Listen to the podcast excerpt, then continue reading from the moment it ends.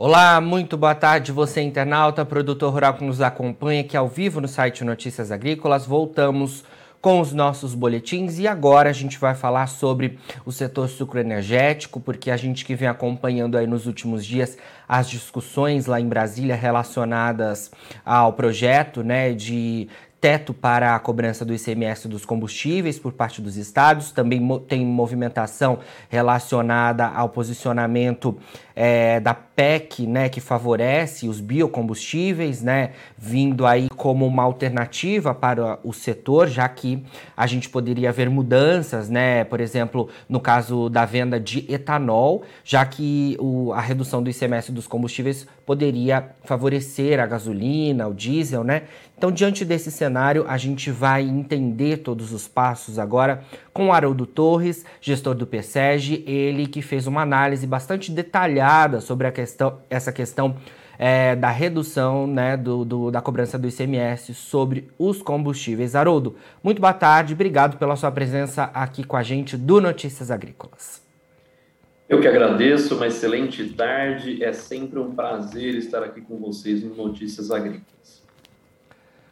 Prazer é nosso, Haroldo. Bom, é, temos aí então o projeto que foi aprovado lá no Congresso Nacional, né? Ainda me parece que tem algumas mudanças que precisam ser analisadas, mas houve a sanção presidencial, inclusive, né? E os estados já começam a se movimentar. Vi informações relacionadas ao estado de São Paulo, Goiás, Rio Grande do Sul para essa cobrança, né, esse teto na cobrança do ICMS dos combustíveis. É, queria que você falasse para a gente se é isso mesmo, é, o que, que esse projeto relacionado ao ICMS dos combustíveis diz. Bom, o primeiro aspecto que eu quero trazer aqui é, diz respeito especificamente ao projeto de lei complementar, o famoso aí PLP 18/2022. Quando nós olhamos para esse projeto, e aliás aqui já não é mais projeto, ou seja, desde 24 de junho, ou seja, desde o dia 24 de junho, após a publicação no Diário Oficial, o ICMS sobre os combustíveis ele ficou limitado a 17 ou 18%, dependendo do estado. Então eu tive um primeiro impacto que é no ICMS, principalmente de gasolina, e o segundo impacto diz respeito a todos os impostos federais, tais como PIS, COFINS e CID, que foram zerados até 31 de dezembro deste ano. Então, isso diz respeito ao projeto de lei complementar, o PLP 18/2022, que já foi definitivamente aprovado e já publicado, então, no Diário Oficial. Prova disso, como você mencionou, é os estados já se adequando, né? Por exemplo, o próprio governo do estado de São Paulo anunciou na segunda-feira, 28 de junho, a redução do, da alíquota de CMS, que no estado de São Paulo é de 25 para 18. Então é sobre isso que eu quero começar a nossa discussão. E aqui eu quero fazer uma discussão sobre a diferença tributária, a diferenciação tributária entre a gasolina C e o etanol. Só para vocês terem ideia, no estado de São Paulo, hoje, o ICMS cobrado, perdão, até então, o ICMS cobrado na gasolina C, na bomba, era até então de 25%. E do etanol era de 13,3%. Onde é que o setor ele começou a se preocupar fortemente? Primeiro, nós temos um diferencial tributário o etanol em relação à gasolina ou seja, nós somos tributados com uma alíquota de CMS de 13,3, enquanto a gasolina era de 25. Com esse projeto, o setor ele tinha um receio muito grande. Qual era o receio? O receio que está acontecendo neste momento, ou seja, da alíquota da gasolina vir de 25 para 18, porém mantendo-se inalterada a alíquota do etanol, que no caso é de 13,3, ou seja, nós perdemos essa diferença. É por isso, inclusive, que surge uma outra discussão, que é a proposta de emenda à Constituição, a PEC 15/2022, que diz respeito aos biocombustíveis. Podemos falar mais sobre ela depois, mas o primeiro ponto que eu quero deixar claro para vocês é, em relação ao ICMS, nós estamos com essa questão equalizada, ou seja, já fomos dos 25 para 18 no estado de São Paulo e os estados já estão fazendo essa adequação. Além disso, eu preciso me lembrar que os impostos federais, de novo, PIS, COFINS e CID, incidentes sobre a gasolina e sobre o etanol são distintos. Só para vocês imaginarem, a gasolina, ela tinha, tem na prática um imposto de PIS, COFINS de 79 centavos por litro e adicional mais 10 centavos por litro de CID. Ou seja, o governo federal ele zerou estes impostos 89 centavos, 79 centavos de PIS e COFINS e 10 de CID. Só que no etanol, nós não tínhamos a incidência de CID e não tínhamos a incidência, na prática, nós tínhamos uma incidência muito menor de PIS e COFINS sobre o etanol, que era de 24 centavos. Então, aqui surge a maior discussão que foi feita em relação ao setor supraenergético com essas aprovações. Porque o setor supraenergético, dado que nós estamos falando do etanol, de um biocombustível renovável, que gera uma externalidade positiva, ele carece de uma diferenciação tributária. E quando nós zeramos os impostos federais e zeramos aqui indiretamente toda essa diferença que existia nos tributos federais em relação ao etanol e à gasolina, eu perdi essa primeira diferença. E o segundo, em relação ao ICMS, que nós podemos discutir na sequência, é justamente tentar manter a diferença existente. Porque hoje, tal como ainda acontece hoje, eu simplesmente fui de 25 para 18, mas mantive o etanol com 13,3. Perfeito. E diante de todo o cenário é, que você pontuou, Haroldo, é, inclusive uma demanda do setor sucroenergético, né, através do Senado, veio é, é, essa PEC que está sendo analisada. Inclusive, é, vi recentemente, acho que ontem, teve uma comissão especial discutindo tudo isso. É, para que os combustíveis que são é, os biocombustíveis, na verdade, né, eles tenham uma compensação ante os fósseis não é isso? É, a gente tem hoje os preços da gasolina já sendo baixados e daí a gente pode haver uma, uma queda nas vendas, por exemplo, do etanol. É, essa discussão está, em, é, está né, em linha com toda essa questão dos biocombustíveis, de eles terem fatores é, sustentáveis também relacionados. É, como é que você vê toda essa movimentação e você acredita que o setor sucroenergético né, e os biocombustíveis, de um modo geral, devem aí de alguma forma ter um posicionamento do Congresso Nacional também? Perfeito ponto que a gente tem que discutir agora é justamente esse. Se nós olharmos para São Paulo, quando o nosso São Paulo, maior produtor e maior consumidor, o ICMS da gasolina era 25 e o do etanol era 13,3, ou seja, eu tenho aqui uma diferença de quase 53,2% de diferença entre as duas alíquotas. E quando eu coloco essa alíquota para 18, eu estou reduzindo essa diferença, ou seja, eu estou penalizando o etanol, porque ele deixa de ter esse delta, essa diferenciação tributária. Só que nós precisamos lembrar que essa é justamente a proposta da PEC dos biocombustíveis, a proposta de emenda à Constituição, a PEC 15/2022, ou seja, de manter essa diferença. Se a ideia é manter essa diferença, ou seja, se em São Paulo eu tenho essa diferença percentual de 53,2% vezes os 18, que é para onde a alíquota da gasolina foi, a nova alíquota, se aprovada a PEC dos biocombustíveis para o etanol, ela cairia de 13,3%, ela viria para 9,6%. E aqui a gente precisa lembrar que no Senado ela já caminhou. Neste momento, a gente está na comissão especial da Câmara, o relator da PEC desta PEC dos biocombustíveis na Câmara, inclusive, que é o deputado federal Danilo Forte, ele já fez, inclusive, recentemente as primeiras reuniões, e o objetivo dessa PEC qual é? É buscar aumentar a competitividade dos biocombustíveis, principalmente do etanol e do biodiesel em relação aos combustíveis fósseis. É por isso, inclusive, que, como você colocou, o texto ele previa os benefícios para fontes limpas de energia, por pelo menos aí 20 anos. A gente precisa lembrar que essa proposta ela foi aprovada no Senado do diferencial tributário, ok? No Senado em 14 de junho e atualmente ela se encontra na Câmara dos Deputados. O que nós imaginamos é justamente, e o próprio relator acredita, é que isso seja feito nas próximas reuniões, ou seja, o relatório dele deve ser votado na comissão especial nos próximos dias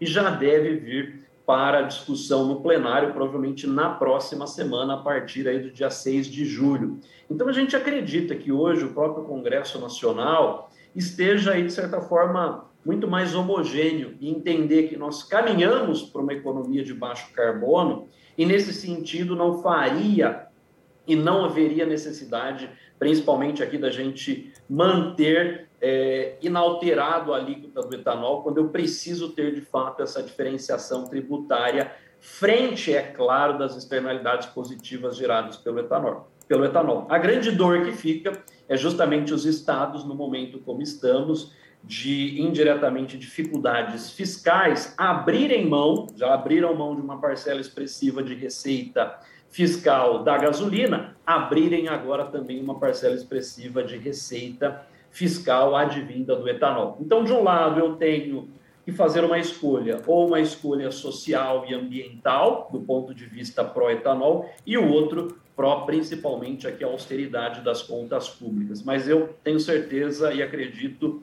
que o nosso Congresso brasileiro vai caminhar muito mais numa questão pró-ambiental e pró-manutenção das externalidades positivas geradas pelo etanol, consequentemente aprovando a PEC dos biocombustíveis, que vai levar então à manutenção dessa diferença em termos percentuais das alíquotas do ICMS.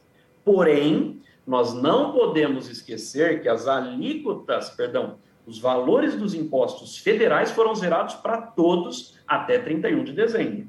E como eu mencionei anteriormente, no caso da gasolina, só a gasolina recebia 79 centavos de PIS/COFINS e o etanol 24. Agora os dois estão zerados, ou seja, aqui eu perdi competitividade. Então, eu quero dizer que apesar de caminhar a PEC dos biocombustíveis, e eu vou manter equalizada a diferença, o diferencial tributário em relação ao ICMS, nós ainda teremos um pequeno impacto, uma vez que esse delta nos tributos federais nós perdemos.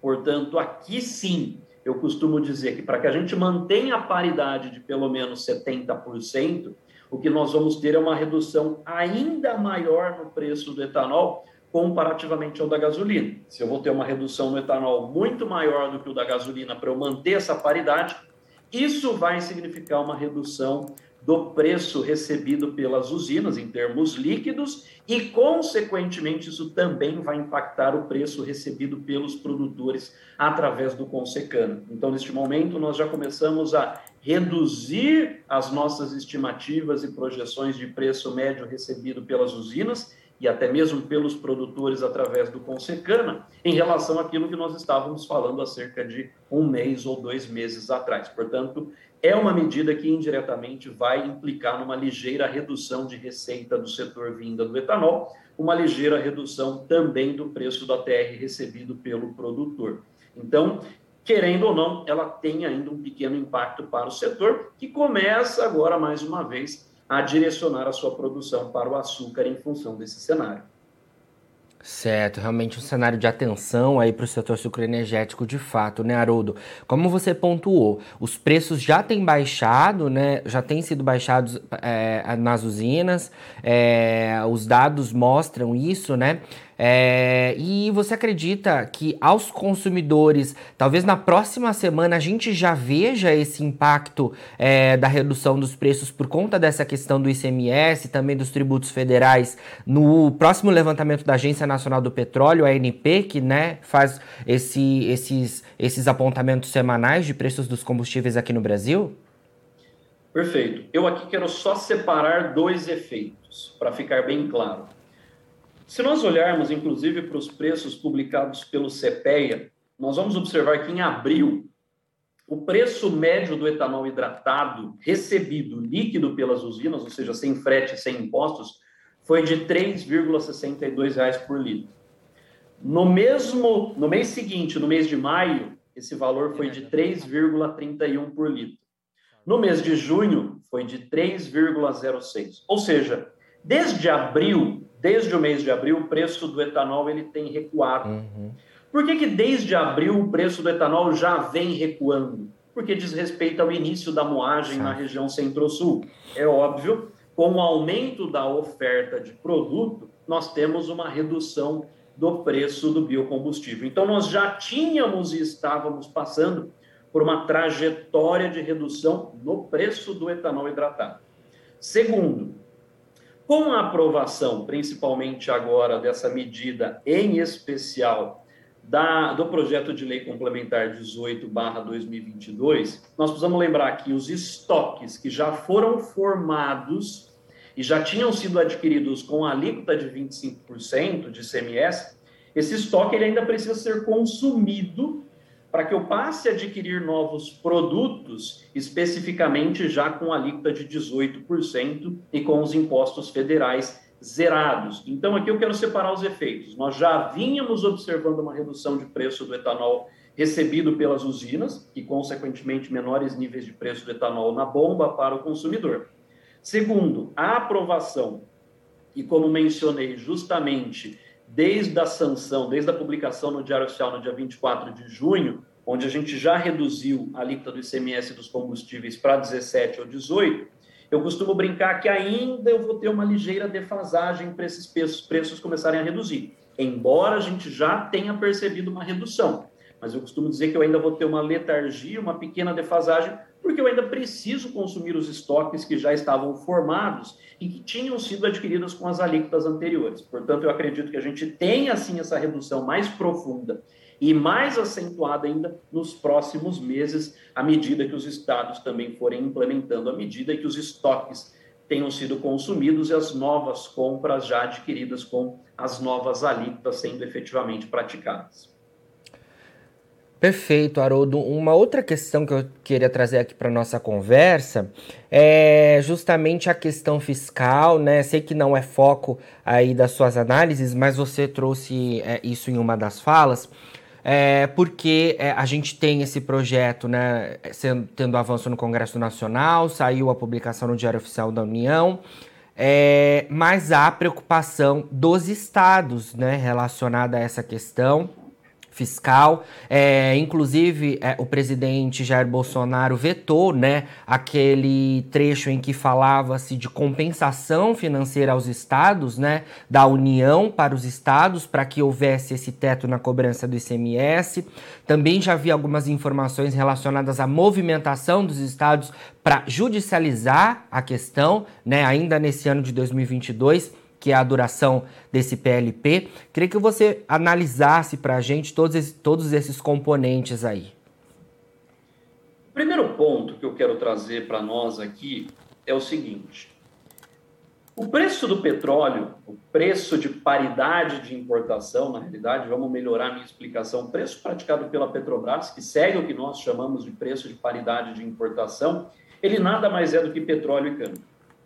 Só que olha que interessante, com a aprovação de algumas medidas recentes, o nosso quadro fiscal ele ficou mais incerto nas últimas semanas, ou seja, houve um avanço de pautas que ampliaram desonerações e dispêndios governamentais. Isso reduz a probabilidade de um superávit primário nesse ano. É claro que algumas medidas devem ficar restritas a 2022, como mencionei, justamente os tributos federais, eles vão ficar zerados até 31 do 12. Porém, outras têm caráter permanente, com consequências para a trajetória da dívida pública. Por que, que eu estou falando isso? Porque tudo isso, toda vez que o risco fiscal ele aumenta, ou seja, esse risco de déficit primário ele aumenta, isso leva a quê? A um estresse na taxa de câmbio.